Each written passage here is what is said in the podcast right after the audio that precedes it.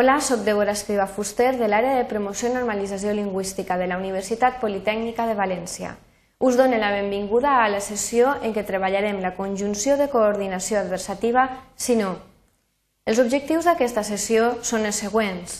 Fer una reflexió sobre l'ús de la conjunció si no, atendre a la funció de la conjunció si no dins de l'oració, després distingir entre l'ús de si no i si no escrit ortogràficament separat, farem un resum de la unitat, donarem una bibliografia i uns recursos de referència i després també una informació de contacte per si us sorgeix algun dubte mentre esteu estudiant. Imagineu que hem rebut un correu electrònic i que té el text següent. Bon dia, Jaume. Ja he decidit que vull per al despatx, teu compte. No vull comprar la impressora, sinó l'ordinador portàtil. Creus que em podràs fer un descompte? Si no, m'esperaré a rebaixes. Ja em dius alguna cosa. Adeu, Carme. Us hem destacat en verd els elements que tot seguit explicarem. La funció de la conjunció si no, dins de l'oració, que hem vist abans, la recordem, no vull comprar la impressora sinó l'ordinador portàtil, té una funció de tipus adversatiu. Això què vol dir? Que contraposa els elements, expressa oposició, contrarietat, entre aquests elements que coordina. Fixem-nos que si nosaltres no haguérem utilitzat l'enllaç si no per, contra, per unir aquestes dues oracions, que són oracions principals, les dues, aleshores, si no ho haguérem utilitzat, nosaltres haguérem pogut tenir dues oracions que serien independents i que dirien així no vull comprar la impressora, vull comprar l'ordinador portàtil.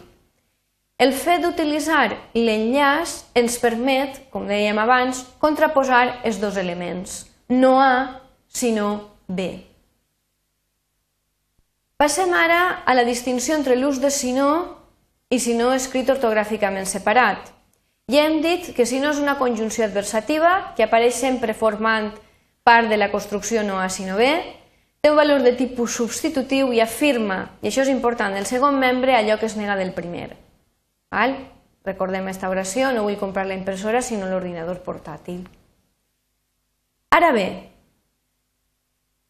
quan nosaltres ens trobem la combinació si no escrita ortogràficament separada, en aquest cas, aquesta combinació és el resultat d'ajuntar la conjunció de condicional sí més l'adverbi de negació no.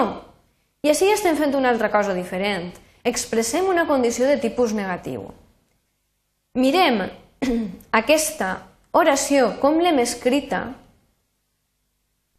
i fixem-nos en una cosa. Si algú Diu, creus que em podràs fer un descompte? Si no, m'esperaré a rebaixes.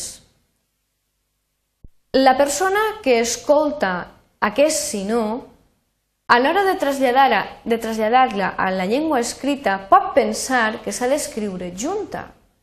Però no, ha d'anar amb atenció.